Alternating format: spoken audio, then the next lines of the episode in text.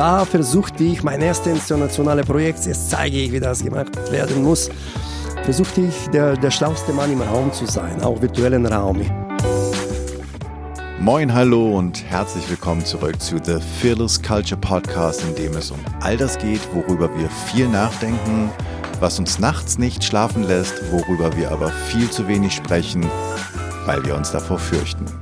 Hier übrigens nicht. Hier sprechen wir über das, wovor du, wovor ich, wovor wir uns alle fürchten, wovor wir Angst haben, damit du und ich und wir uns alle davon befreien können, indem wir halt darüber sprechen. Ich treffe mich hier im Podcast mit Frauen und Männern, mit Expertinnen und Experten, mit Führungskräften und Gründern, die sich bereits auf den Weg gemacht haben, genauer hinzuschauen und hinzuhören, die sich der Furcht und den Ängsten gestellt haben oder sie aus einem besonderen Blickwinkel betrachtet haben, um eine furchtlosere Kultur zu schaffen. Und heute treffe ich mich mit Peter Ivanov. Wir sitzen zusammen im wunderbaren Hotel George in Hamburg, deswegen die Hintergrundbeschallung, die du die ganze Zeit hören kannst.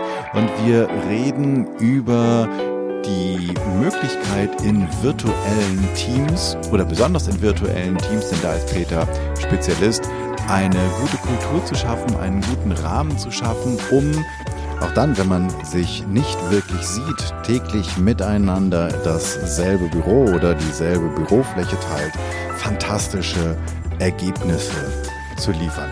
Kleiner Disclaimer, Peter und ich kennen uns seit vielen Jahren und äh, haben gemeinschaftlich eine Coaching-Ausbildung zusammen gemacht. Ich bin riesenglücklich, Peter jetzt hier im Interview zu haben. Wir haben uns lange nicht gesehen. Riesen Applaus an dieser Stelle für Peter Trommelwirbel. Stell dich bitte einmal kurz selbst vor. Danke, Jan. Also ich bin Peter Ivanov, äh, Bulgare, der in Hamburg momentan lebt. Und äh, ich war 20 Jahre äh, Manager in Konzernen und da habe ich die Chance, äh, große virtuelle Teams zu führen, virtuelle auf mehrere Standorte, mehrere Kontinenten, Länder, Zeitzonen und so weiter. Und ähm, aus meinen Erfolgen, aber vor allem aus meinen Fehlern, habe ich ein Konzept entwickelt, Virtual Power Teams. Und eigentlich der, den Namen hat mir Jan angeboten. Ja. Das muss man sagen, die Power. Die erste, mein erster drauf war High Performing Virtual Teams, aber ich glaube Virtual Power Teams klingt viel besser. Und die letzten äh, sechs Jahre schon ähm, bin ich Keynote Speaker, also ich rede auf Konferenzen und zwar ähm, international schon auf 26 Länder gesprochen über wie man virtuelle Teams führt, in Virtual Power Teams. Und äh, ich helfe auch äh, Managers in, in Konzernen, in Mittelstand, deren internationale virtuelle Teams zu führen. Und neulich auch äh, Unternehmer und Founders in Scale-Ups, die, wenn die international skalieren und die beste Talente irgendwo auf der Welt finden, wie sie daraus ein Team machen. Also das ist meine Spezialität ähm, die Talente zu äh, vereinen und zum Topleistung zu bringen. Also auf Englisch so Ignite Global Talents. Großartig. Ähm, jetzt kommst du ja aus einem großen Unternehmen, hast dort dir deine, wie man so schön sagt, Sporen verdient und du hast bestimmt Selbsterfahrung gesammelt oder sammeln können, wie eine Fearless oder vielleicht eine Fearful Culture aussieht. Mhm. Magst du vielleicht so in zwei, drei Worten oder Sätzen beschreiben, wie beides für dich aussehen kann mhm. und welche Erfahrungen, die du damit gemacht hast? Ja, also Konzerne, äh, da habe ich miterlebt. Da gibt es auch äh, gute Studien. Ähm, das Problem da ist, äh, manchmal ist sogar nicht der äh, Fear und Angst, sondern die, die Leute sind nicht engaged. Äh, und ähm, die neuen Studien sagen, 70 Prozent ganz grob äh, von den Leuten sind äh, nicht engaged, die, die ist egal, was, was passiert. Irgendwie 20 Prozent sind die engagierte Leute und 10 Prozent oder so sind eigentlich actively disengaged. Die werden schlecht über das Unternehmen reden.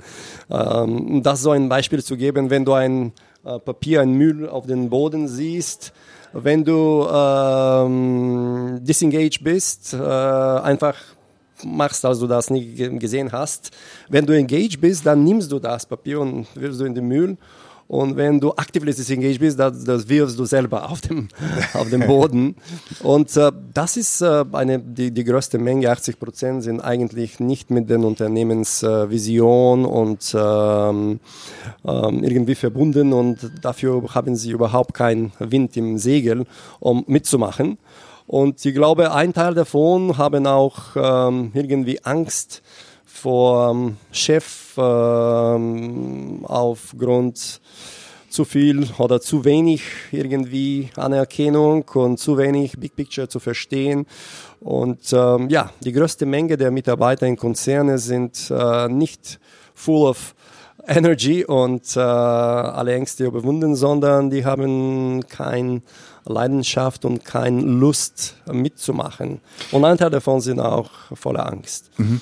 Das klingt ja eigentlich schrecklich für die ganzen Unternehmen, weil jedes Unternehmen versucht, Effizienz zu steigern, besser zu sein, ähm, überall zu sparen, ob nun in der Logistikkette oder sonst wo. Und das größte Geld ballern sie raus, indem sie 80 Prozent ihrer Belegschaft bezahlen, aber nicht die Leistung dafür bekommen, wofür die sie eigentlich eingekauft haben. Und jetzt kommt ja hinzu, dass diese 80 Prozent ja nicht morgens aufstehen mit dem Vorsatz, heute will ich mal nichts leisten, sondern das, die haben ja auch keinen Spaß daran, mhm. nicht zu leisten, nicht zu performen. Mhm. Ähm, was also vielleicht kriegen wir dann den, den Switch sozusagen zu den virtuellen Teams mhm. und was genau du bei den virtuellen Teams machst und wie mhm. du es machst, dass du da halt nicht die 80 Prozent, sondern ja. die 20 Prozent bekommst. Ja. Ähm, was aus deiner Erfahrung oder in, in, deiner, in, in, deiner Idee, in deiner Vorstellung können Unternehmen tun, um diese 20 Prozent zu vergrößern, um diese 80 Prozent, mhm. um diesen 80 Prozent das Leiden zu nehmen? Ja. Also wenn ich detailliert beantworte, da sind die, die 10 Big Rocks, also die Virtual Power Teams. Meine Jetzt Methode. geht's los. ja, da sind die 10 Big Rocks und 10 ist eine große Zahl, also 10 Erfolgsfaktoren, um, ich sage, die Anziehungskraft in dem Team zu erhalten und dann die Kräfte des Teams freizusetzen. Wieso Anziehungskraft? Also ich glaube, der Virtual Team kann man mit einem Atom vergleichen. Atom, wo okay. wir einen Kern haben, ein Nukleus, ein Kern mhm. und verschiedene Teilchen, wie zum Beispiel Protonen, Neutronen, Elektronen, die um äh, den Kern herum äh, kreisen. Und das Ziel in einem virtuellen Team ist, dass äh, die Anziehungskraft trotz der Distanz zu erhalten. Die Anziehungskraft zwischen den einzelnen Teilchen, und da sind die Mitglieder des mhm. Teams zu dem Kern. Aber der Kern ist nicht der Manager, obwohl sie das einiges wünschen, nicht der Projektmanager oder Chef, sondern das ist das Ziel und äh, Vision und Mission des Teams. Und äh, da ist äh, zu deiner Frage, ist es sehr wichtig, diese Vision und die strategischen Ziele, dass nicht von dem Chef kommen, sondern die von den von des ganzen Teams ähm, gearbeitet, also bottom-up, von unten nach oben. Jetzt sind es ja zwei, zwei mhm. dicke Kröten, die ich erstmal mhm. schlucken muss. Mhm. Zum einen bin ich als Manager nicht der Kern, nicht das Zentrum des Universums. Das finde ich ja schon mal, mhm. damit muss ich erstmal leben. So.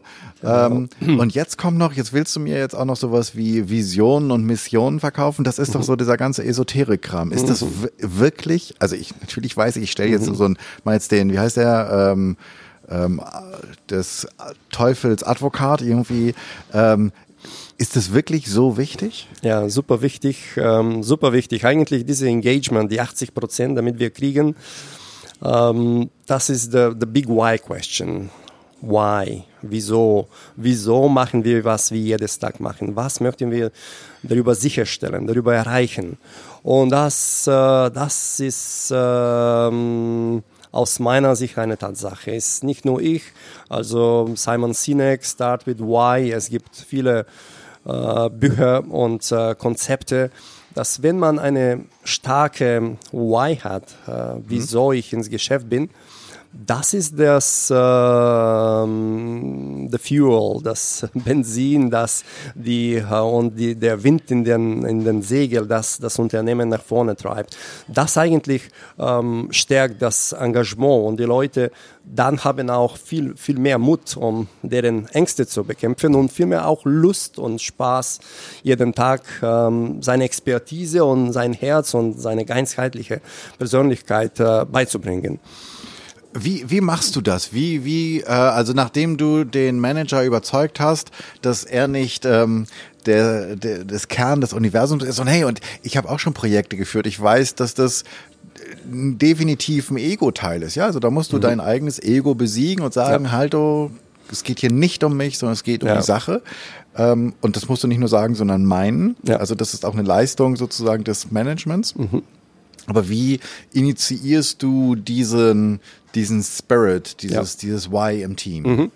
Also das kommen wir wieder zu den Ten Big Rocks, mhm. weil das ist ganz systematisch. Aber ich selber habe das mit, mit erfahren. Also ich, äh, ich habe ein äh, damals 2006, 2007 ein Projekt gemanagt und das war mein erstes internationale Projekt. Äh, das war in 20 Länder Europa. Wir sollten von lokalen IT-Management zum Global Shared Services nach Kuala Lumpur transferieren und alles aus einem Ort mit vielen Lieferanten natürlich liefern.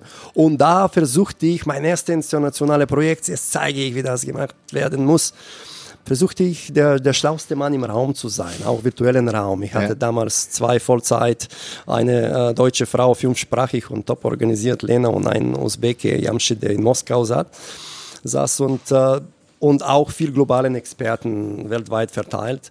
Und ähm, also nach solchen Meetings, wo der schlauste Name im, im Raum ähm, versuchte zu sein, war sehr schwierig, entweder die Leute zu pushen, noch zu motivieren. Also, und da ist mir klar geworden, mit so einer Einstellung äh, werde ich eine Bremsefaktor, nicht äh, als Projektmanager, nicht, dass ich produktiv steige, sondern sogar Bremse. Also das muss anders gemacht werden.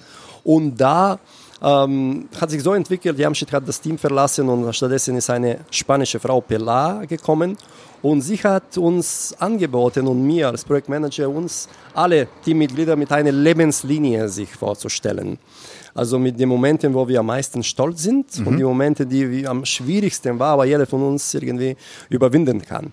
Und das war ein Durchbruch. Also das habe ich gesehen. Ich war blöd genug, mit diesen Leuten sich zu konkurrieren, meine direkt Untergeordnete. Und ich habe gesehen nach den Lebenslinien, was für äh, ein Glück habe mit so talente, talentierten Menschen und die schon in deren Leben so viel geschafft haben. Und deswegen meine erste Big Rock ist Personality in Focus oder Persönlichkeit im Fokus. Mit Lebenslinie stellt sich jeder vor, vor alle anderen. Wir sitzen mhm. im Kreis. Und dann sieht der Manager auch, aber alle Innerhalb von fünf bis zehn Minuten, so lange dauert es, was macht das Herz in jedem einzelnen Singen? Von den Lebenslinien mit ein paar, paar Moderationsfragen, es herauskristallisiert, was macht das Herz in jedem einzelnen Singen. Und da die Egosphäre von den Manager schon schrinkt. Er sieht, dass äh, die anderen sind gleich irgendwie gut und jeder bringt äh, bestimmte Talente und Kompetenzen. Und dann kommt die zweite Big Rocks, das ist äh, Strengths Matrix, Stärke Matrix. Da ermitteln wir die natürliche Stärke und Talenten den Menschen. Und dann machen wir eine Matrix. Und da in die schlecht geführte virtuelle Teams, jeder fühlt sich irgendwie ähm, nur wie eine ähm, Ressource, nicht als, als Mensch, nicht mhm. äh, wertgeschätzt. Also er bringt äh, gewisse Fähigkeiten und, und das war's. Und hier ermitteln wir die, die Talente, alle wissen über alle und da entsteht so magische Atmosphäre. Jetzt mit all diese Talente, die wir im Team haben, und natürlich gibt es Sachen, das noch zu versüßen mit Avatars und, äh, und so weiter. Da, da, können wir alles schaffen. Und so ähm, promotet und verstärkt man alle Teammitglieder. Und der Chef kann sich immer wieder zurückziehen und nur die Sache so Service Leadership mäßig äh, moderieren und, äh, und enablen, also das kommen in Englisch Wörter, aber kann die Sache mehr unterstützen, ja. als alles zu führen und Entscheidungen zu treffen. Und dann kommt die dritte, da würde ich jetzt eine Pause machen, aber Interdependent Goal oder äh, verzahnte Ziele, da macht die Zielsetzung, die strategische Ziele, die auch zu diesem können wir, Kern. Können wir mhm. nochmal einen ganz kurz zurück. Das heißt, ähm, für dich ist es ungemein wichtig, dass nicht nur die Rollen der Mitarbeiter anwesend sind, sondern dass auch jede Persönlichkeit, die im Raum ist, ihren Platz bekommt mit all ihren also jetzt nicht mit all ihren Facetten, aber doch zumindest mit den wichtigsten Facetten, damit ich sie kennenlernen kann. Genau, das ist super, super wichtig bei virtuellen Teams, weil das ist die, ich glaube aus meiner Sicht, die Nummer eins Fehler, da die Manager machen. Die sagen, ich sehe die Leute nicht, wieso muss ich sie als Persönlichkeiten kennen, in deren vielleicht Familien, Hobbys und so weiter. Und da machen wir, das ist die allererste, wie gesagt, Big Rock. Da stellen sich die Leute mit deren irgendwie die Facetten, die die naja, selber auswählen, aber von Lebenslinie, die kommen ganz äh, natürlich. Ich, ich, ich würde das hm. ja sogar sozusagen runterbrechen und sagen, vielen Dank, dass du das in den virtuellen Teams mhm. vormachst. Mhm. Ich würde sagen, ich bin jetzt mal mutig und sage, 80 Prozent der nicht virtuellen mhm. Teams mhm. wissen Manager bis auf die Geburtstage, die sie zugeflüstert bekommen oder die im Kalender stehen, auch nicht so wahnsinnig viel über ihre Mitarbeiter. Und ähm, das wäre für mich eine Geschichte, die, die jeder und jede bitte ausprobieren sollte, halt ja. sich mal wirklich damit zu beschäftigen, wer ist eigentlich Pilar oder Claudia oder mhm. Klaus oder mhm. ähm, Karl, der da sitzt wirklich. Also ja. außerhalb, also wer ist der Mensch? Also was, aus welchem Nest ist der gefallen ja. und welchen Weg ist er gegangen, bis er hierher gekommen ist, oder? Ja, das, das funktioniert wie Magie tatsächlich, wenn Sie sich die Leute mit dieser Lebenslinie vorstellen. Und das habe ich mit über 100 äh, Klienten gemacht, in, wie gesagt, in 26 Ländern. Und ähm, das ist, ähm, ja, also diese Ganzheitlichkeit. Natürlich bei virtuellen Teams, manchmal hat man mehr Mut, irgendwie zu teilen. Da sehen wir uns nicht und ja, aber man muss die, die, diese Formate und die Raum und, und Zeit dafür schaffen. Mhm. Und wenn die Leute ein bisschen ermutigt sind, selber zu teilen, da kommen natürlich viele Bedenken, oh, wir sind in Deutschland oder ich habe ein Team von Programmierer, die sind ziemlich introvertiert. Schwachsinn. Also wenn man mit ein paar Leuten anfängt und die viel Applaus bekommen von das, die geschafft haben, da kommen alle anderen und die, die teilen. Das ist eine, ein bisschen ein, wie man erkennt deren irgendwie Fortschritte an ja. und dann kommen alle und da entsteht tatsächlich diese magische Atmosphäre. Natürlich, manchmal sind die, die Persönlichkeiten, äh, es gibt äh, vielleicht nicht optimal aufgestellt, vielleicht kann man ein bisschen optimieren, aber ich, das, ist, das ist in sehr wenig äh, irgendwie äh, Prozent äh, von, von, äh, von Teams. Normalerweise, wenn Sie die Leute vorstellen, da entsteht Ganz natürlich. Und die Stärkenmatrix, äh, mhm. Das auch zeigt, wo unsere Stärken und Talente ausgebreitet sind. Und, und da ist genau die Zeit reif, um die Ziele zu setzen. Mhm. Nicht der Manager, wenn, sie, wenn in diese zwei Stufen äh, Persönlichkeit und Stärke nicht investiert, natürlich kommt er mit seiner strategischen, vielleicht von den ähm, Konzernen, die, die, die Konzernziele irgendwie und der delegiert und bricht das auf. Aber dann ist die Engagement tatsächlich 20 Prozent vielleicht von den Top-Leistung werden sich darüber begeistern, die andere mhm. ist scheißegal. Und dann die einzige Art und Weise, um bei virtuellen Teams noch mehr ist, äh, bottom-up zu starten, Persönlichkeiten kennen, Stärken und dann in ein moderierter Format die strategische Ziele aufzusetzen. Okay, klingt, klingt großartig. Ähm was mache ich dann? Dann habe ich die Ziele und wie halte ich, du hast von Gravitation gesprochen, von Anziehungskraft. Ähm, und ich glaube, ich habe Pilar ja sogar schon kennengelernt in deinem Buch, aber da kommen wir nachher noch ja, drauf, oder? Ja, genau. sie, hat, sie, hat, sie hat eine Rolle in deinem Buch, oder? Definitiv. Sie ist eine, eine Person, Definitiv. okay. Ähm, also wie, wie hältst du die, die Gravitation und wie schaffst du das, dass auch das Persönliche sozusagen in deinem virtuellen Team, das eventuell um den Global, um den, um den Globus verteilt ist, äh, dabei bleibt. Genau, die zweite, also diese 10 Big Rocks, die Anzahl ist groß, aber die sind in drei Gruppen verteilt. Und drei schafft man leichter zu. Also das erste Teil äh, ist, wenn wir uns die, äh, diese, das virtuelle Team als menschliche Wesen vorstellen. Das erste Teil ist der Kopf, der logische, der kognitive Part und dann sind die, die ersten drei Big Rocks. Persönlichkeit im Fokus, Stärken, Matrix und verzahnte Ziele. Und da stellen wir sicher, wer ist Teil des Teams und was ist das Ziel? Und zwar bottom-up, nicht der Chef sagt und delegiert, sondern bottom-up. Mhm. Bei, na, übrigens, wenn wir die Ziele ähm, herausarbeiten. Wir machen das in Roadmaps und das kann man auch live machen in einem Workshop, aber auch online mit ähm, Virtual Whiteboards und so weiter. Da gibt es keine Delegierung, sondern die, die Leute wählen sich die Meilensteine und die Unterziele von den Roadmaps selber und die argumentieren das mit deren Stärken. Also die nehmen die Sachen, die deren Spaß machen, in deren Stärkenbereich sind. Und da schafft man viel mehr Engagement. Also diese 80 Prozent, vielleicht die Hälfte sind schon angesprochen und die sind zum Kampf begeisterte und engagierte Mitarbeiter gesprungen. Und dann die zweite Teil, wie du mich fragst, wie schafft man das Momentum, nicht diesen Workshop am Anfang irgendwie Begeisterung zu schaffen ja, genau. und dann alles geht in die Routine. Da kommt der zweite Teil von den Big Rocks, da sind die nächsten drei. Und wenn das erste Teil war der Kopf, hier ist der Körper mit Muskeln, also das ist der dynamische Teil. Und hier etablieren wir strukturierte Kommunikation. Also in schlecht geführte Teams, normalerweise der Chef ruft ein Meeting oder Online-Konferenz, wenn ein Problem gibt. Und dann sucht man, wer ist schuld und ja, genau. Fingerpointing und so weiter. Oder der andere Fall ist, er spricht die meiste Zeit, er spricht über ähm, Geschäftsergebnisse und KPIs und so weiter und einige melden sich überhaupt nicht oder vielleicht 20 Prozent werden. Das ist tatsächlich ein Indikator für schlecht geführte virtuelle, virtuelles Team. Also in, in gut, in die erfolgreichstes Team ist der Anteil der Sprechen irgendwie fast gleich verteilt. Das hat auch Google mit deren Projekt Aristotle, wo ja, genau. sie deren äh, High-Performing-Teams äh, irgendwie unter, untersucht haben.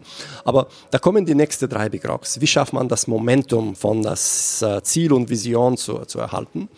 Und da kommen die, die nächste Big Rock ist Forums und Agenda. Wir definieren, wie oft treffen wir uns. Ich werde jetzt nicht ins Detail gehen, aber ähm, je öfter und das Team entscheidet selber das. Ja. Mhm. Aber ist, ist das sozusagen je öfter, je besser?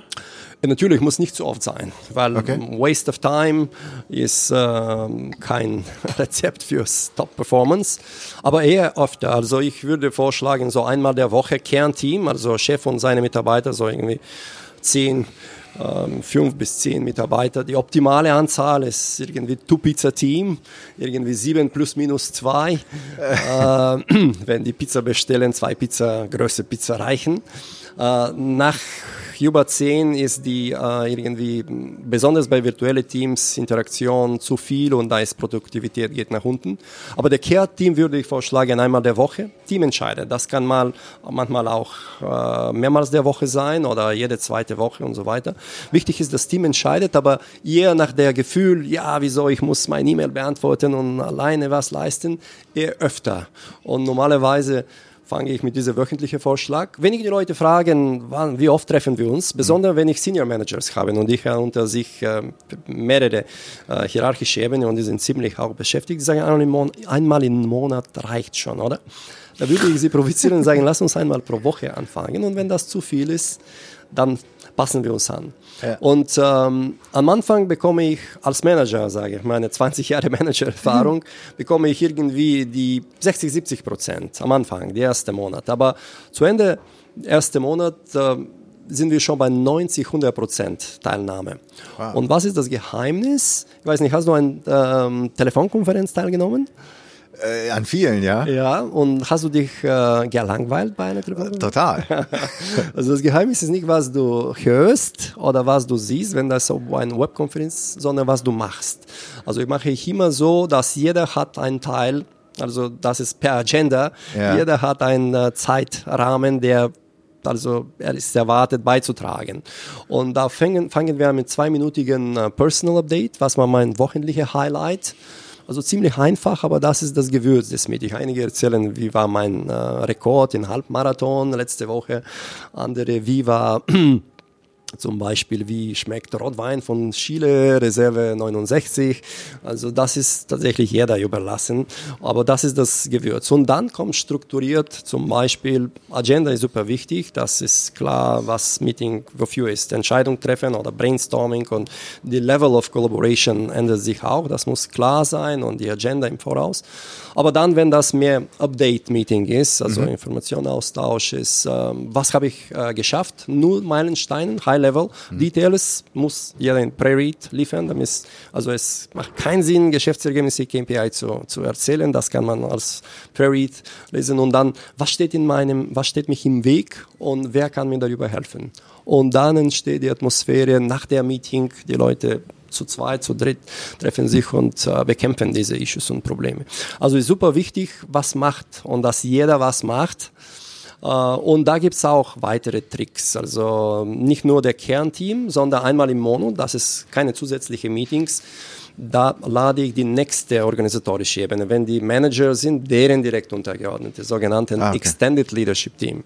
Und da, damit sie nicht zu Tode langweilen, die dürfen Fragen äh, zum äh, unsere strategische Agenda stellen auf dem Chat. Und die letzte 15 Minuten ist immer QA, also die Fragen werden beantwortet. Also es gibt äh, verschiedene, das ist eine Best Practice, wie schafft man diese strukturierte Kommunikation. Mhm. Nicht, dass der Chef redet oder Fingerpointing, sondern wo jeder beitragen und, und glänzen kann. Und natürlich gibt es ein Kernteam, das ist Virtual Power Team, aber dann gibt es auch die nächste organisatorische Ebene und dann All Hands Meeting. Das ist alles äh, strukturiert und die Frequenz ist vom Team entschieden, aber die Struktur und Rahmen, da habe ich schon äh, mit mehreren Firmen schon bewiesen. Also das ist eine Sache der Tuning, aber der Prinzip äh, steht schon da. Okay, das heißt aber, wenn so, so ein All-Hands-Meeting, da mhm. hast du dann äh, mehrere Dutzend teilweise ja im, im virtuellen Raum, die du aber alle irgendwie versuchst, zumindest zeitweise zu involvieren. Mhm. Richtig? Ja. Okay. Ja, das ist ja, also ich finde das super spannend, weil ähm, es sieht ja so aus, als wenn die Offline-Welt von der Online-Welt lernen könnte. Mhm. Ähm, und das, was du sagst, von wegen kurze Redezeiten, es ist ja nichts, was sozusagen nur online gilt, sondern was ja theoretisch auch offline gelten ja. würde. Nur dass du natürlich, und das stelle ich mir halt besonders schwer vor, ich hoffe, ich komme jetzt sozusagen, ich bringe die ganze, den Ablauf jetzt nicht durcheinander. Was ich mir durchaus schwierig vorstelle, ist, du redest ja auch über, also klar redest du über Dinge, die gut gelaufen sind und du stellst das vor, was, was geht, aber du hast ja wahrscheinlich auch manchmal Dinge, wo es hakt und hängt. Und du hast ja wahrscheinlich auch ähm, Abhängigkeiten oder Interdependenzen im Team. Mhm. Ähm, und da wird ja manchmal auch der eine etwas zu verantworten haben, was dem anderen missglückt ist oder so. Und dann hast du noch, auch noch unterschiedliche Kulturen, ohne dass wir zusammen Kaffee getrunken haben mhm. oder das Ganze beim Kaffee. Also wie, wie hältst du diese, und ich komme wieder auf, egal ob jetzt Fearless Culture oder, oder, oder Productive oder Effective Culture, wie hältst du dieses Klima des, wir wollen unsere Ziele gemeinsam erreichen und wir können uns trotzdem auch erzählen, was nicht funktioniert, damit wir es aus dem Weg räumen können. Mhm. Wie schaffst du das? Mhm. Übrigens, ähm, ich werde Schritt zurück ähm, fürs Thema Engagieren, äh, mhm. wenn nicht nur über Kernteam geht, sondern auch mehrere organisatorische Ebenen und manchmal hunderte von Menschen, manchmal sogar tausende nehmen auf diese All-Hands-Meeting. Wow. Das Trick ist, wenn man die verzahlte Ziele, die strategische Roadmap als Kernteam aufstellt, oben, dann um das zu realisieren, braucht man auch mehrere Mitarbeiter von den verschiedensten organisatorischen Ebenen und mhm. auch verschiedenste Standorte. Und da in den Roadmaps hat jeder einzelnen Milestone und Unterziel ein Owner von den Leadership Team, die haben das erstellt. Und dann mobilisieren die deren Virtual Power Teams von jeder einzelnen strategischen Ziele. Ich arbeite immer mit nur drei. Die Top drei heißeste Themen, die werden in Smart Ziele verwandelt und dann in, in Roadmaps. Und da engagiert man Leute auf die verschiedenen organisatorischen Ebenen. Da ist, entsteht so von einer Organisation, irgendwie von manchmal Hunderte, die sind 15 Menschen, 15 bis 25 sind top engagiert, um diese mhm. Roadmap zu liefern. Und bei diesen All-Hand-Meetings präsentieren auch nicht nur der Chefs, sondern alle, die zu diesen Roadmaps irgendwie was äh, zu, zu sagen haben. Natürlich nicht zu viel, aber für jede Einzelne wird äh, jeder, der viel beigetragen hast. Und genau das, das ist eigentlich die Center Big Rocks, Next Generation Leaders. Du musst nicht nur ein Power Team auf Senior Management Level, Level haben, Ebene haben, mhm. sondern die andere auch engagieren und in diese strukturierte Kommunikation äh, involvieren. Weil Erstmal ist wichtig, dass die strategische Agenda nicht nur vom Konzern kommt, mit diese, kommt von, von den Bonuszielen, sondern die Teamagenda ist für Team äh, zusammengestellt. Und zweitens, dass mehrere Menschen mit Führungspotenzial und Lust Möglichkeit haben, dazu beizutragen. Und dann mit Communication schafft man dieses Engagement auch mit gewürzt mit den persönlichen Updates und äh, mit viel Anerkennung für, für alle. Es gibt mehrere Facetten, aber so schafft man Engagement. Und jetzt komme ich zum Kulturen, mhm. weil oft kommen virtuelle Teams mit mehreren Kulturen. Ich hatte ein Projekt zum Beispiel, da waren zwölf Menschen involviert von zehn verschiedenen Kulturen. Und das ist oft, mehr als die Hälfte kommen aus verschiedenen Kulturen. Ähm, damals ging es um, ähm, das war ein 1 Milliard Euro Projekt. Das war ein äh, Konzern, Consumer-Güterkonzern. Und die haben deren Güter gekauft in zehn Ländern äh, von äh, chinesischen Händlern, kleine Einzelhändler und auf Alibaba gestellt. Also die haben die chinesische Markt selber gefüttert sozusagen, yeah. in zehn Länder eingekauft und da gestellt und das war gesamten, Modul, äh, gesamt, gesamten Volumen war ein Milliard Euro, also ziemlich wow. groß. Und der Vice President Business Development, das ist nicht zu übersehen, diese ein Milliard Euro, er wollte das irgendwie äh, eigenes Deal mit Alibaba machen. Ähm, aber die General Managers, die GMs in diese zehn Länder, er hat gesagt, okay, get, ähm, get together und, und sammle diese Volumen. Lass uns dann äh, jeder von uns, der, der chinesische GM mit Alibaba in Verbindung setzen und so einen Deal machen. Hat es nichts passiert. Auch größte Egos, 10 GMs, Nummer eins in diese Märkte. Ähm, und was zu machen, er hat ein Projekt aufgesetzt, also ganz formal, 18 Monate ein Projekt. Und da hatte ich die Möglichkeit, an den Kickoff einen Tag mit diesen Senior Managers zu verbringen. Mhm. Also wie gesagt, zwölf Menschen, zehn verschiedene Länder und auch äh, äh, Nationalitäten, die, die General Managers, die GMs und auch Finanzchef, Personalchef und Supply Chain waren auch auf Konzernebene und der Vice President Business Development. Ziemlich hochkarätig. Häuptlingstreffen ja, sozusagen. Häuptlingstreffen, Zeit sehr, sehr irgendwie, ähm, also deren Zeit, einen Tag zu investieren, kostet, weiß ich nicht wie viel, 10.000 Euro. Äh, da war ein bisschen der Druck da und äh, er wollte diese äh, VP, Vice President Business Development, wollte ein Team Identity schaffen, weil mhm. offensichtlich mit so vielen Egos äh, passiert nichts. Er wollte für dieses Projekt Team Identity, Team Vision und ein Teamkultur schaffen. Das war mein Brief. Drei Sachen: Identity, Vision, Culture. Und wir haben die Culture beschäftigt. Da habe ich und seitdem mache ich das auch konsequent. Die Culture auf drei Skalen äh, irgendwie unterbrochen mhm. und das Team dürfte selber entscheiden, wo befinden wir uns auf dieser Skala. Und die Skalen waren, erste war Leadership, Hierarchical versus Egalitarian. Also mhm. das erste ist, wenn Hierarchical viel Distanz zwischen Chef und Mitarbeiter, der Chef entscheidet, Mitarbeiter müssen nach Erlaubnis fragen, wenn sie was machen. Egalitarian ganz wenig Distanz, alle sind gleich und du nimmst einfach die Initiative und dann und interessanterweise, das war deren Aha-Moment, die haben für diese Hierarchical, wenn man auf eine Skala, wo möchten wir jetzt agieren, diese mhm. zehn Länder und zwölf Senior Managers, äh, wo wollen wir agieren? Die haben zuerst mehr Egalitarian, also die involvieren die Chinesen und die Chinese GM bis Projektmandat. Wir, wir, wir shapen, wir formen das zusammen und dann gehen wir hierarchical nach dem Project Management. Das ist dein Mandat, jetzt geh und mach und, und deliver. Und da ist die, die Chinesen der Komfortzone. Wenn sie ein klares Brief haben, da sind sie ziemlich effektiv. Und das war für die ein, irgendwie ein Aha-Moment. Und dann reflektiert man, was heißt das für mich, für meine Kultur? Weil es gibt viele äh, Niederländer und skandinavische, für die ist irgendwie ganz natürlich, irgendwie egalitarian zu handeln. Mhm. Aber war auch die chinesische Schirm und die Deutschland äh, General Manager war auch eine chinesische Frau. Also wann reflektiert jeder, was heißt das für mich? und was heißt das für unsere Leader, damit wir so agieren, etwa, etwa egalitarian und dann und die zweite Skala kurz war die Entscheidung, äh, Top-Down versus, bot versus Bottom-Up. Ja. Mhm. Also ob der Chef entscheidet, wie zum Beispiel Amerika, du, du musst schnell entscheiden, sonst bist du ein schlechter Leader. Mhm. Aber in Deutschland dauert die Entscheidung ähm, länger, aber da sind die alle Parteien irgendwie ähm, konsultiert. Und wenn die Entscheidung getroffen ist, ist die Execution relativ schnell. Mhm. Und was passiert? Die Amerikaner nehmen schnelle Entscheidungen, dann Umgebung ändert sich und dann ändert er die Entscheidung und frustriert die Deutschen.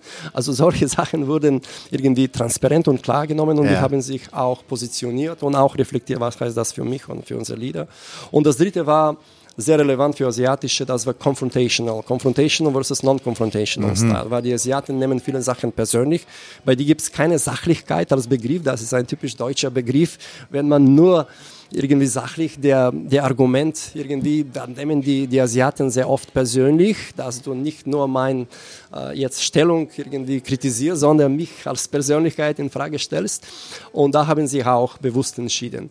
Und äh, das ist jetzt kein Panazea, aber für, für virtuelle Teams äh, ist simpel genug, um das Team äh, die Möglichkeit zu geben, selber zu entscheiden. Und das ist tatsächlich, das ist der Trick, dass die selber entscheiden, äh, wo, natürlich in Debatte, wo ist unsere optimale Position mhm. und was heißt das äh, für jeden uns. Heißt das, die haben sozusagen evaluiert, wo sie selbst in ihrer eigenen Kultur stehen, wo sie für das Projekt stehen wollen und auch wann es für das Projekt opportun ist, die Stellung auf den drei unterschiedlichen Ebenen zu verändern? Genau, genau. Sogar, wow. wo, wo heißt das, wo ist das für mich? Gibt es äh, Research, also es gibt Studie und das ist auch klar für jeden von Skalen. USA ist so, Mhm. Normalerweise Deutschland ist so, UK ist so, fast immer in der Mitte. Ja. Und einige ändern sich. Zum Beispiel Deutschland ist sehr hierarchisch auf der rechten Seite, aber für Entscheidungen, die sind eher auf der linken Seite. Also es gibt einige Sachen, die sind irgendwie nicht so logisch. Also diese Research gebe ich als mhm. Input mhm. und da entscheiden sich, okay, als Team möchten wir aber da sein, obwohl wir kommen aus, aus unterschiedlichen Hintergründen. Also es gibt ein bisschen Vorbereitung, damit sie auch schneller zum äh, Schluss und Entscheidung kommen. Ja. Aber die Reflexion, die Debatte, da spart man viele Konflikte im Voraus. Äh, was ist aus mir erwartet? Also nicht zu lange vom Chef irgendwie Hinweise zu, zu und das ist eigentlich egal, wie senior die Manager sind. Äh, die, die haben Natürlich, äh, die Senior Manager haben mehr Entscheidungsfreiheit und so weiter, aber wenn die in ein Team gesetzt sind und die sind alle Peers, die haben dieselbe irgendwie auch Ängste oder Bedenken oder Hintergründe, weil Kultur ist so tief in alle von uns irgendwie verankert. Total, ja, das ist mhm. unsere DNA. Ja. Also unsere ja. Kultur ist quasi, mhm. was draußen die Kultur ist, ist in mir drin sozusagen meine DNA, also ja. oder meine eigene, keine Ahnung, Kultur halt. Ja, ja. ja genau. DNA ist schon ein sehr guter Begriff, um das, äh, das kommt nicht in Frage, das ist, ja. Und das ist auch bei virtuellen Teams oft ein äh, Problem, weil äh, manchmal ist Diversity cultural, also mhm. ethnical, die haben verschiedene Vorlieben, aber manchmal ist ganz äh, neulich habe viele Klienten, die ist old versus new. Also das ist die, die alte Mitarbeiter. Jetzt entstehen viele äh, Mergers, Übernahmen und so weiter. Und da sind die alten Leute, die sagen, es wurde immer so gemacht und wir waren sehr, sehr erfolgreich und deswegen haben wir uns, haben wir euch übernommen. Genau. Und dann kamen die neuen Leute von der anderen Unternehmen und ganz neue, weil normalerweise jetzt bei Digitalization, du findest Big Data Experts nicht um die Ecke, auch nicht äh, Artificial Intelligence. Und da gibt's ganz neue Leute, die ganz anders denken und die arbeiten auf mehrere Projekte und sie sind sehr, sehr hoch bezahlt, besonders Big Data und AI. Und äh, da ist äh, diese Diversity zwischen den Old versus New versus Very, Very New ähm, ein großes Thema. Und da kann man auch ähnliche Sachen machen. Hauptsache interaktives Format und auf die passenden Skala das Team entscheidet nach Debatte, wo ist unsere jetzt optimale Position. Super spannend, super spannend, dass ähm, auch hier das Team zum einen auf diese Reflexionsebene zu führen und dann auch die Entscheidung äh, in, die, in die Hand zu geben, um dann wahrscheinlich die Gravitation wieder im Team zu behalten, oder? Ja, ja definitiv. Also Gravitation kommt wie bei Zielsetzung äh, von diesem Bottom-up, dass jeder sieht mein, seinen Beitrag aus, dass jeder hat die Möglichkeit, das zu beeinflussen. Und für viele das ist wichtig, für einige ist total, vielleicht da sind die, die, die nicht fearless sind, sondern full of fear. Äh, wie jetzt ich, mhm. wie kann ich jetzt dieses große Ziel beeinflussen?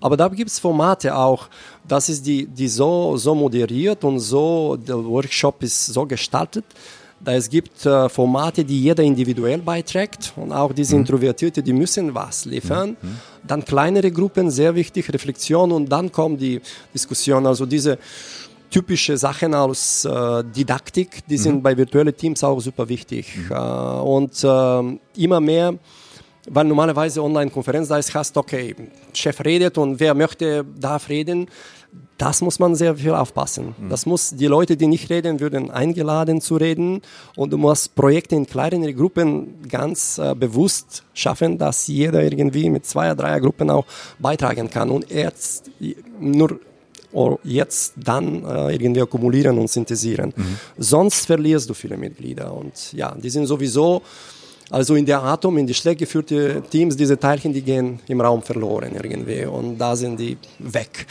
und, genau, und, ja. dann, und dann hast du wieder die äh, für anständiges Geld eingekauften, die aber leider mhm. sozusagen mhm. ihr Potenzial nie auf die Straße bringen konnten, ja. Ja. Äh, weil du die Gravitation verloren hast. Mhm. Oder vielleicht, weil, mir fällt gerade ein, Gravitation ist so ein bisschen auch der Sinn des Ganzen, oder? Gravitation ist doch, dass ich den Sinn in meinem Handeln für das Projekt sehe, oder? Genau, genau. Das ist der Sinn, das ist der Nukleus. Der Sinn, der zieht an. Mhm. Das ist auch der Why, wie gesagt. Wieso ich das mache, das ist äh, der Wind im Segel.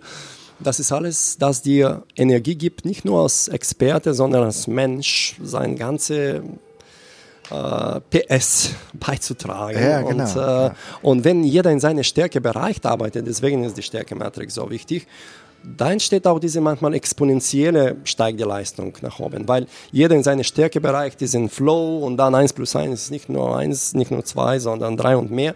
Das klingt als Klischee, aber wenn man das konsequent macht und äh, auch dieser Vulnerability-Aspekt, wenn mhm. das etwas nicht so gut kann, die Mut zu haben, auch Fearless und Mut, zu sagen, das bin ich nicht, das kannst du viel besser, kannst du mir helfen, ich helfe dir damit.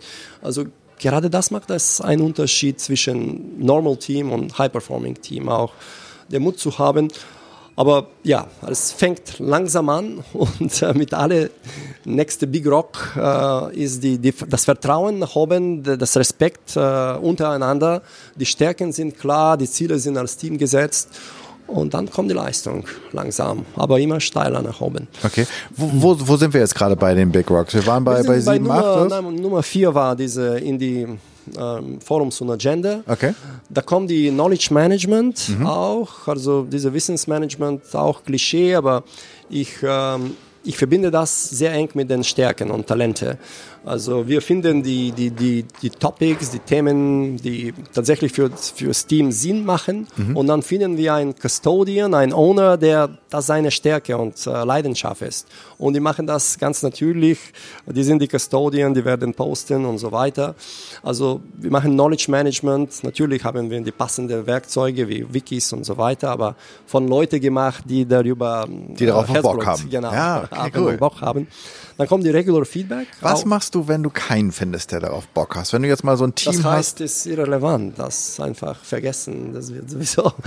Weil die Themen, die Themen sind vorgeschlagen, diskutiert und ja. wenn das keiner vorgeschlagen hat, normalerweise die Menschen, die das vorschlagen und sich durchsetzen und das Thema. Ah, das sind die, die es nachher auch machen wollen. Genau, und wenn genau. es keiner vorschlägt, ist es nicht relevant, genau. weil es eigentlich keiner braucht. Einfach, ja, genau vergessen. Und dann würdest du dann auch einfach darauf verzichten, selbst wenn du glaubst, oh, jetzt kommt, jetzt kommt wieder sozusagen das Ego wahrscheinlich, mhm. wenn, selbst wenn du glaubst, ey Freunde, wir brauchen hier irgendwie so ein Wiki, wir brauchen so ein Projekt-Wiki, mhm. aber es scheint irgendwie keiner zu wollen und keiner von denen zu brauchen, dann heißt es äh, Tschüss Ego, geh Kaffee trinken und dann gibt's halt kein Wiki? Ja, ja natürlich. das wird auch abgestimmt. Also entweder live oder online. Äh, schnell wird vorgeschlagen, auch bei drei heißt es die Themen und die Roadmaps. Aha. Wir sammeln viel Input in auch verschiedene Formate, auch individuell, kleinere Gruppe, größere Gruppen. Aber dann wird abgestimmt. Und die Top drei Themen, die am meisten Stimmen bekommen, die werden bearbeitet. Und so ähnlich ist mit Knowledge Management. Also das ist so ein bisschen Selbstorganisation und ja. Chef hat nicht mehr Stimmen als die anderen. Ja. Und weil je mehrere Standorte, je mehrere Zeitzonen, je mehrere Kulturen hat der Chef keine Ahnung, was das wichtig ist und wo die Probleme liegen. Deswegen ist wichtig, dass die Leute selber überzeugen über deren Thema. Also in dem Sinne ist, ist Demokratie und das ist auch richtig so. Also mehr egalitarian. Also je mehr virtueller das Team, desto mehr auf die egalitäre Schiene ist irgendwie immer optimaler. Sonst ist Chefs Egosphere irgendwie ähm, ja, entscheidet und ruled, aber das ist nicht optimal, das ist für die Leistung. Okay, dann mhm. haben wir Knowledge Management und dann geht es weiter. Regular Feedback, also mhm. bei lokalen Teams ist äh, manchmal nicht ausreichend, bei virtuellen noch weniger. Da institutionalisieren wir der Feedback, also die 1 zu 1 Treffen auch mit verschiedenen Fokus, Leadership Development, uh, Performance Feedback.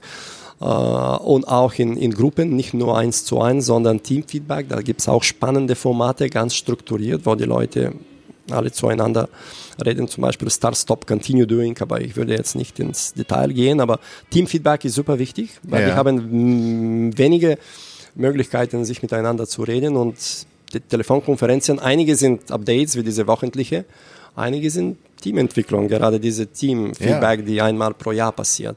Also es gibt viele Facetten, wo man die Leute immer dem Mikrofon in Hand drückt und die müssen beitragen. Nicht der Chef, nicht der irgendwie der High Performer, wo in jedem Team gibt es sondern jeder muss ja, beitragen und das geht nicht um Muss. Es geht um starke Vision und zusammengestellte Ziele. Das heißt, da ist ein ganzer, ganzer Part äh, Persönlichkeitsentwicklung damit bei, oder? Big time, ja. ja, ja. Wahnsinn. Weil das Team kann nur stark sein, wenn die, die Teammitglieder sich entwickeln. Ja, klar. Und äh, das Ziel vom Team gesetzt ist und ja, und die haben ähm, Erfolgserlebnisse zusammen. Und da kommen die vielleicht die letzten drei, das ist das Herz. Also Kopf, Körper und Herz ist das dritte Teil. Da kommt die Anerkennung, super wichtig. Anerkennung. Zuhören jetzt bitte. Ja, also die in ähm, natürlich viele von den Zuhörern wissen äh, wahrscheinlich, dass weißt du, was ist der Nummer, Nummer eins Grund, dass die Leute Unternehmen verlassen?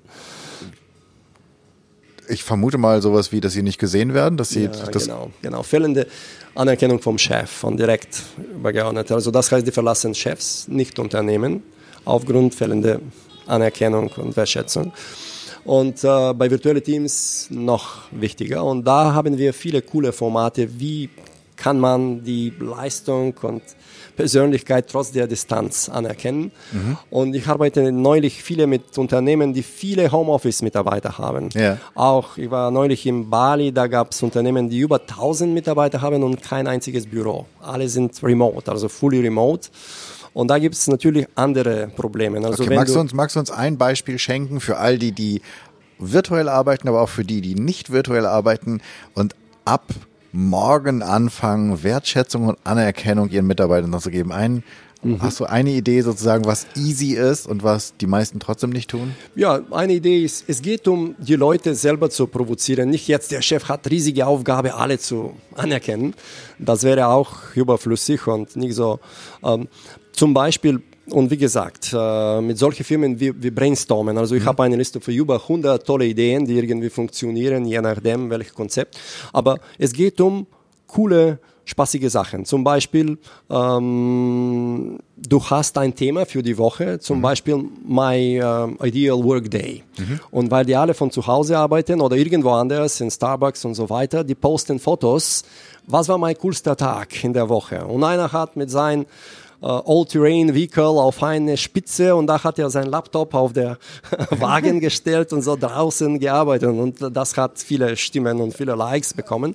Also mit solchen Themen du stimulierst, weil das ist natürlich für jeder ist die Location wichtig. Wenn du kein Büro hast, Aha. wo du bist, macht einen Unterschied. Und dann jeder postet und dann entsteht Diskussion und Likes und so weiter.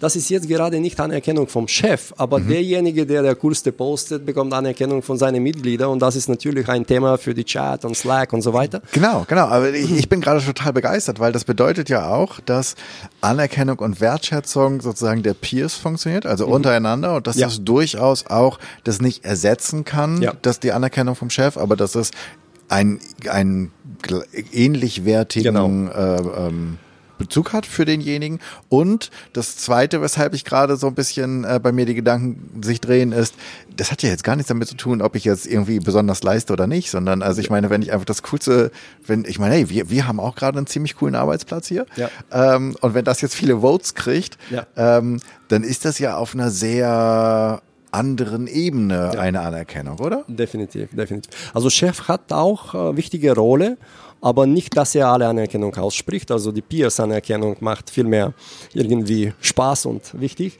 Ähm, der Chef muss die Rahmen schaffen, also irgendwie und nicht er selber, sondern äh, brainstormen und diese Rahmen, was passiert jetzt, was sind die Themen, zum Beispiel Workplace der Woche, dann kommen die Ideen mit Avatar, du entscheidest, wer du bist diese Woche und du postest eine coole und so weiter.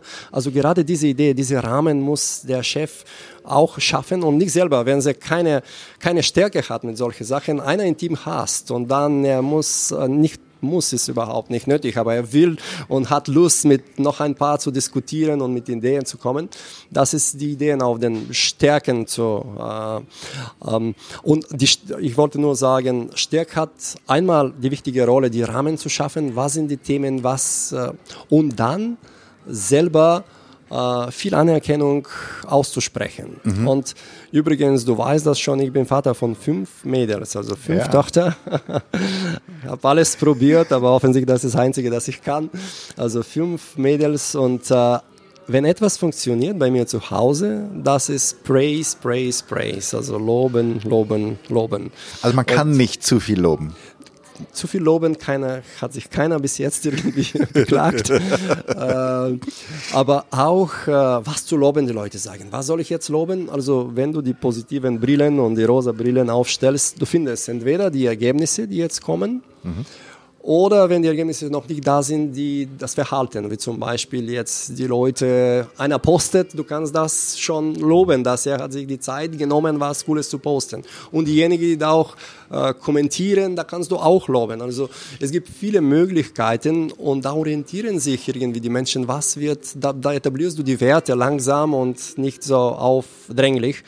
Und äh, Kritik ist anders. Kritik hat natürlich Platz, aber das mache ich immer eins zu eins, mhm. äh, niemals in Gruppe, weil normalerweise die Konferenzen sind aufgenommen und die bleiben immer online und so weiter. Ähm, also mit Loben kann man äh, viel erreichen, Anerkennung auch zu Hause und auch bei virtuellen Teams. Und das sind die zwei wichtigsten Rollen, die Rahmen zu schaffen, was sind die Themen und wenn nicht alleine mit jemandem, der Stärke hat und dann viel mehr das Vorgang, wenn die Rahmen schon steht, zu loben. Und da entsteht ganz natürlich diese ja, coole Team Culture und äh, die fühlen sich jetzt, die haben eine Identity, die fühlen sich als Style 1 Team. Das ist alles Gravity und Anziehungskraft. Ja, Wahnsinn. Mhm. Okay, dann sind wir bei. Das, war, das war Nummer 8. Äh, ja? nee, äh, Anerkennung war Nummer 7. Acht ist äh, Diversity und da haben wir schon gesprochen über die drei Skalen. Ja, ja, Wie genau. schafft man die Team Optimal Team Culture? Nummer 9 ist Winning Spirit. Ich habe über Pilar gesprochen mhm. und dieses Projekt, wo ich das, der versuchte, der schlauste Mann im Raum zu sein.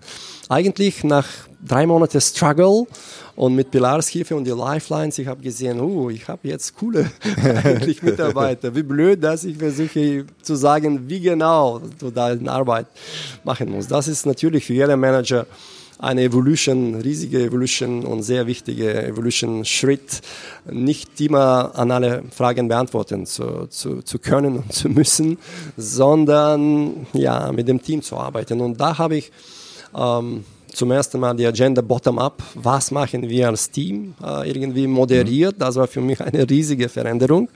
Seitdem habe ich das, der Vorgang sehr viel optimiert. Ähm, und dann äh, kommt diese Winning Spirit. Nach noch sechs Monate Arbeit, wir waren schon zu fünft, Europa-Team, also Pilar, Jamschid hat verlassen, da ist Pilar gekommen, Lena, Mark, Erwin und ich. Mhm. Und wir hatten immer noch die fünf globalen Experten. Und da bin ich zum Projekt Board gegangen. Das ist die Gremium, die entscheiden kann über Budget und so weiter.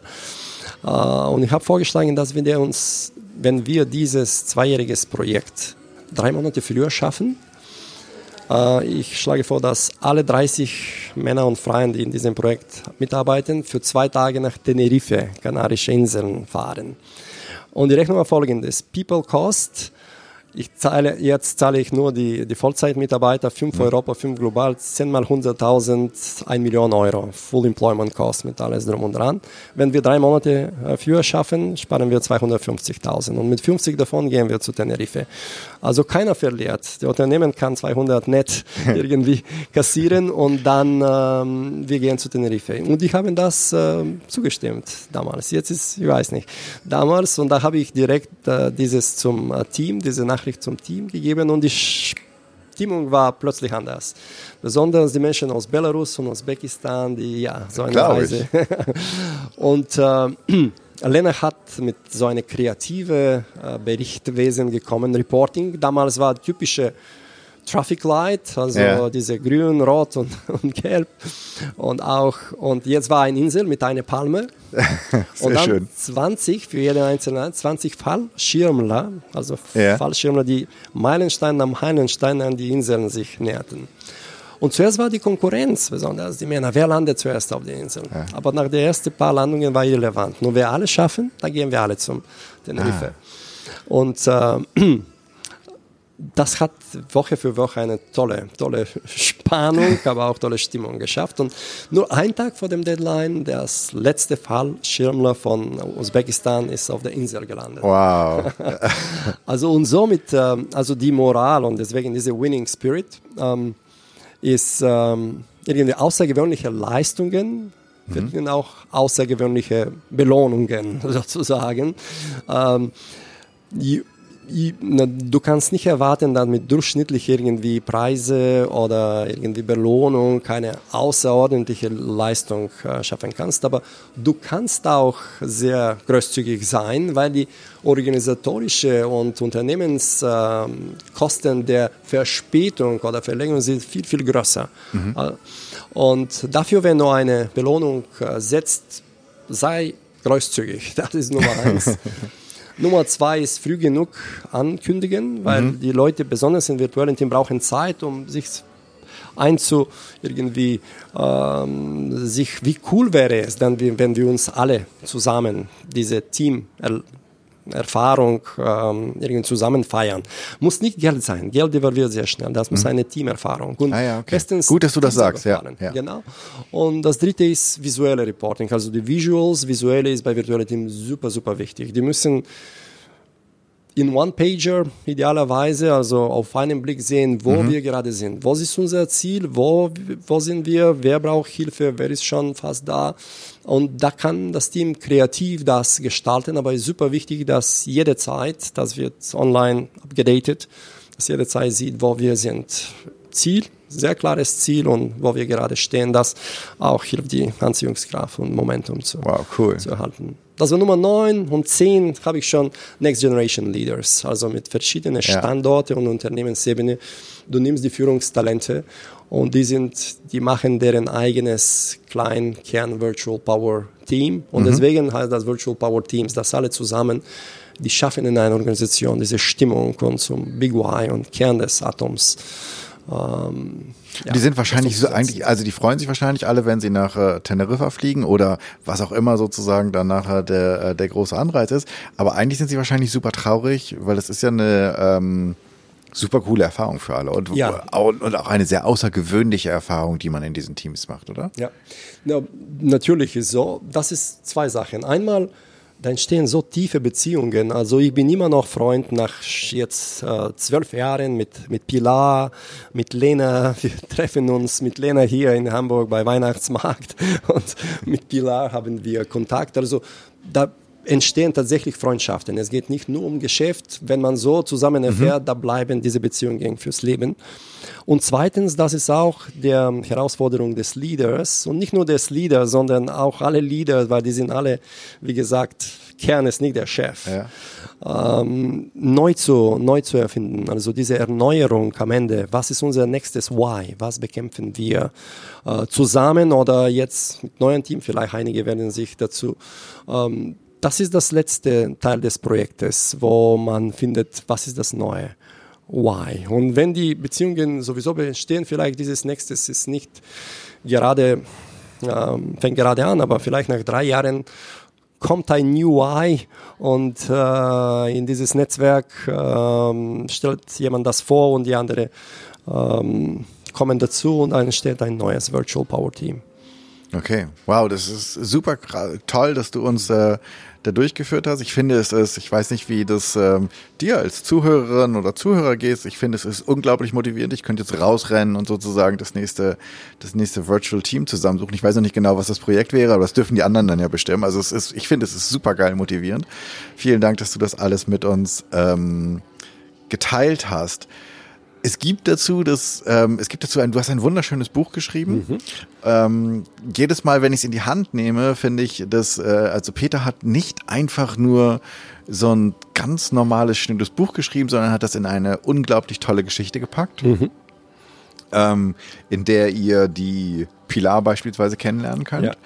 Ähm, da ist nicht die echte Pilar, da ist immer eine neue Rolle, aber es gibt. Äh, genau, ja, aber ich vermute mal, ist kein Zufall. es ist kein Zufall, dass der Name gerade da wieder auftaucht. Ja. Gibt's auch. Ähm, Lena gibt es nicht, aber gibt es eine bulgarische Assistentin Stella, okay. die viel von Lena hat. okay, also das ist, äh, habe ich zumindest heute gelernt, obwohl ich ja schon ein paar Sachen ähm, wusste.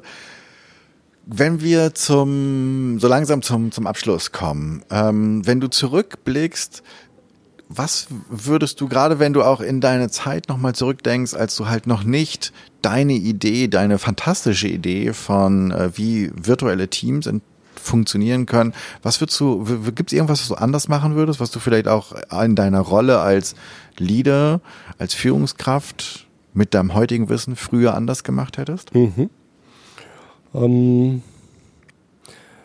ich würde, und das gebe ich jetzt weiter, viel früher mit Bottom-up anfangen.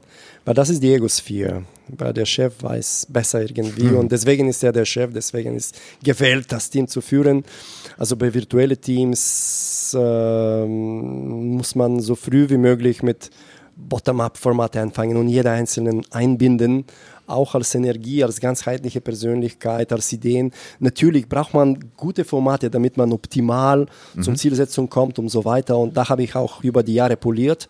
Aber jeden Einzelnen zu engagieren, und auch die Anerkennung zu geben, dass ich finde toll, dass du jetzt Teil des Teams bist und alle schätzen das. Ja. Das, ähm, das macht das Unterschied. Und, ähm, und neulich mehrere Teams sind. Früher war Konzerne Distributed Teams, also Büro in London, da sind die 50 Prozent der Mitarbeiter, Hamburg vielleicht 20 und noch einen in Malaysia, drei ähm, Heavy äh, Standorte, also mit mehreren Mitarbeitern. Jetzt wird immer mehr Remote, also es gibt tatsächlich kein Team, aber viele sind Satellite Members, also Satelliten, die einzeln unterwegs sind. Und da braucht man an die Anerkennung ein paar Schrauben anpassen, an die strukturierte Kommunikation auch.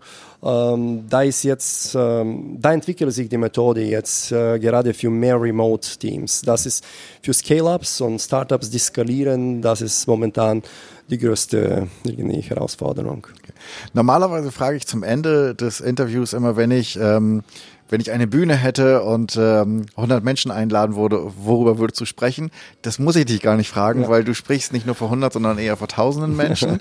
ähm, und das Thema, glaube ich, kennen wir oder haben wir jetzt auch gerade kennengelernt. Ja. Oder gibt es noch was anderes? Nee, es gibt tatsächlich, äh, danke, dass du fragst.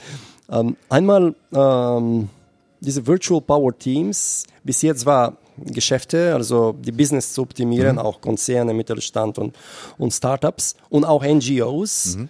Aber jetzt geht die Fokus mehr Richtung NGO, aber nicht gerade NGO ist vielleicht etwa überbelastet. Das ist die, die, the, the toughest challenges of humanity, wie zum Beispiel Klimachange, uh, Poverty, also die Armut, uh, mhm. der Hunger, also die Top 3. Da würde ich auch mit Virtual Power Teams, ich versuche jetzt diese Ignite Global Talents, kann man mit globalen Talente auch solche riesige Herausforderungen der Menschheit bekämpfen. Also das ist eine Richtung, jetzt in Richtung der, der größten Herausforderungen, die Leute, die Herzblut dafür haben. Zu ich glaube, das ist der richtige Moment, dass wir mal ganz so zwei Minuten über deine Tochter reden, oder? Können wir reden. Also sie hat mich äh, sehr schnell überholt und da, da bin ich natürlich stolz, aber die hat über mehr Menschen als ich, ich sechs Jahre versuche mich als Speaker zu etablieren und die hat in sechs Monaten geschafft, bei äh, United Nations zu sprechen, auch bei Brüssel Brüssel bei Europarlament und Thema ist Klimaschutz. Und die heißt Rainer Ivanova und die nennen sie die Medien auch äh, der Greta Thunberg aus Bergedorf, wo wir hübsch, leben. Ja. Äh, und die war überall auf deutscher Fernseher, auch mit äh, Barbara Schöneberger und ZDF und so weiter. Ähm, ja, die kämpft tatsächlich ähm, über Klimaschutz und für Klimaschutz. Und ich muss sagen, meine Egosphere ist viel größer als ihre. Sie ist sehr purpose-driven und für sie geht es ums Thema. Bei mir ist immer noch my personal brand und, und, so weiter.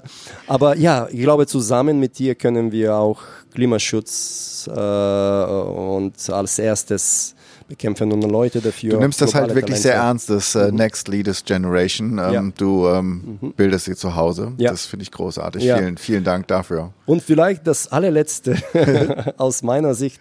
Eine ist diese die Menschheit und die andere ist auf kleiner Ebene. Das Projekt heißt Virtual Power Family.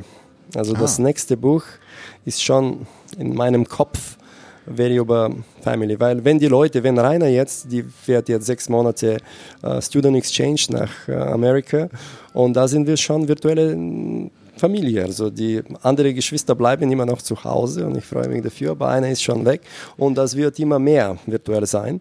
Und wenn man auch keine Familie hat, aber irgendwie die Eltern sind irgendwo anders und die beste Freundin vielleicht ist nicht um die Ecke, äh, darüber geht es. Wie schafft man äh, Familie äh, auch virtuell zu vertreiben? Also das wäre auch das nächste Ziel. Ähm, wenn es, jetzt kommt so eine kleine Challenge für dich als Zuhörerin oder Zuhörer. Hast, Peter, hast du für für die Menschen, die das jetzt hören, eine, eine Challenge, eine, eine, eine Idee, was sie vielleicht ab morgen mhm. ähm, anders tun könnten in ihrem virtuellen Team und vielleicht auch in ihrem offline, in ihrem nicht virtuellen Team ja. etwas, um halt zu einem Power-Team zu werden? Ja. Also die einfachste und das wirksamste auch nach Rückmeldung von diese viele tausende äh, Teilnehmer in Workshops und Keynotes ist, stell man, geh ins Persönlichkeit. Also wenn du Zeit hast mit deinen virtuellen Teams, bitte lade alle sich mit deiner Lebenslinie vorzustellen. Ja, ist ein und du wirst überrascht und du wirst ja, diese Magie, die entsteht. Nicht zu dir als Chef, alle, alle sind auf einer anderen Konferenz. Wenn du wenn dein Team ist groß und du keine Zeit dafür hast oder du hast Angst, dass ja. einige werden das ablehnen. Es gibt auch kürzeste Form, sogenannten Blitz- oder Flash-Interview. Äh, das ist, wer bin ich? Geschwister mhm. einfach. Dann Hobby als Kind. Dann, worauf bin ich am meisten stolz? Und dann, was sonst müssen andere über mich reden? Die vier Fragen. Und du wirst überrascht. Lass die Leute. Die ersten zwei sind sehr einfach, ganz bewusst. Die, die, die letzten zwei sind bewusst ein bisschen schwierig. Mhm. Thema Vulnerability. Du, du wirst überrascht, welche Magie entsteht. Ja. Wow, was für, ein, was für eine fantastische Aufgabe. Damit laden wir dich ein, diese vier Fragen mal in deinem Team zu stellen. Mhm. Oder vielleicht auch in deiner Familie. Mhm. Ähm, vielleicht erfährst du ja Neues, Dinge, mhm. die du noch nicht gewusst hast. Neben deinem Buch, was natürlich in die Show Notes kommt, ähm, gibt es ein Thema zum, oder gibt, gibt es nicht ein Thema, gibt es ein Buch zum Thema Teams, Teamkultur, wie, wie wir es besser machen, dass du mhm. neben deinem empfehlen würdest? Oder gibt es ein anderes Buch, was du empfehlen würdest mhm. für das Thema Kultur? Ja, also jetzt lese ich neulich, heißt The Culture Code Astrein kenne ich, ja. David Coyle. David Coyle, großartiges ja. Buch. Großartig. Tolle ja. Beispiele und nicht nur Geschäftsleben, sondern ja. Military, also Government und so genau. weiter. Tolles Buch. Tolle Beispiele. Man kann Link kommt, finden. eines meiner Lieblingsbücher. Link kommt äh, in die Show Notes auf jeden Fall. Mhm. Dann sage ich an dieser Stelle tausend Dank, Peter, dass du hier warst im Interview, ähm, dass du uns hier komplett durchgeführt hast und so wahnsinnig viel Inspiration geliefert hast. Vielen, vielen Dank. Sehr gerne, danke für die Einladung.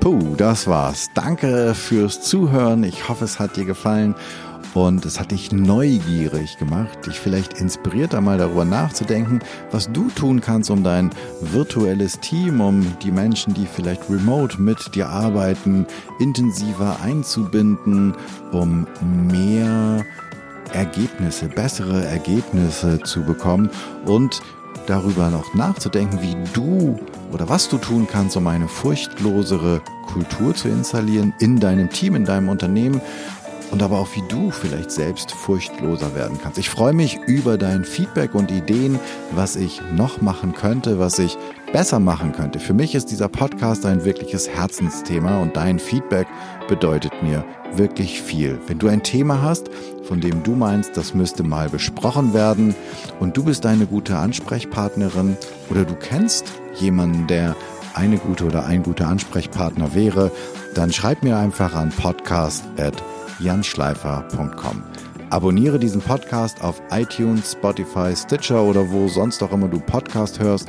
Und natürlich freue ich mich riesig über deine 5-Sterne-Rezension bei iTunes, denn damit wird der Kreis derer, die diesen Podcast hören können, größer und wir können alle zusammen etwas verändern. Ich hoffe, du bist in der nächsten Episode wieder mit dabei. Bis dahin, vielen Dank fürs Zuhören. Sei furchtlos, dein Jan.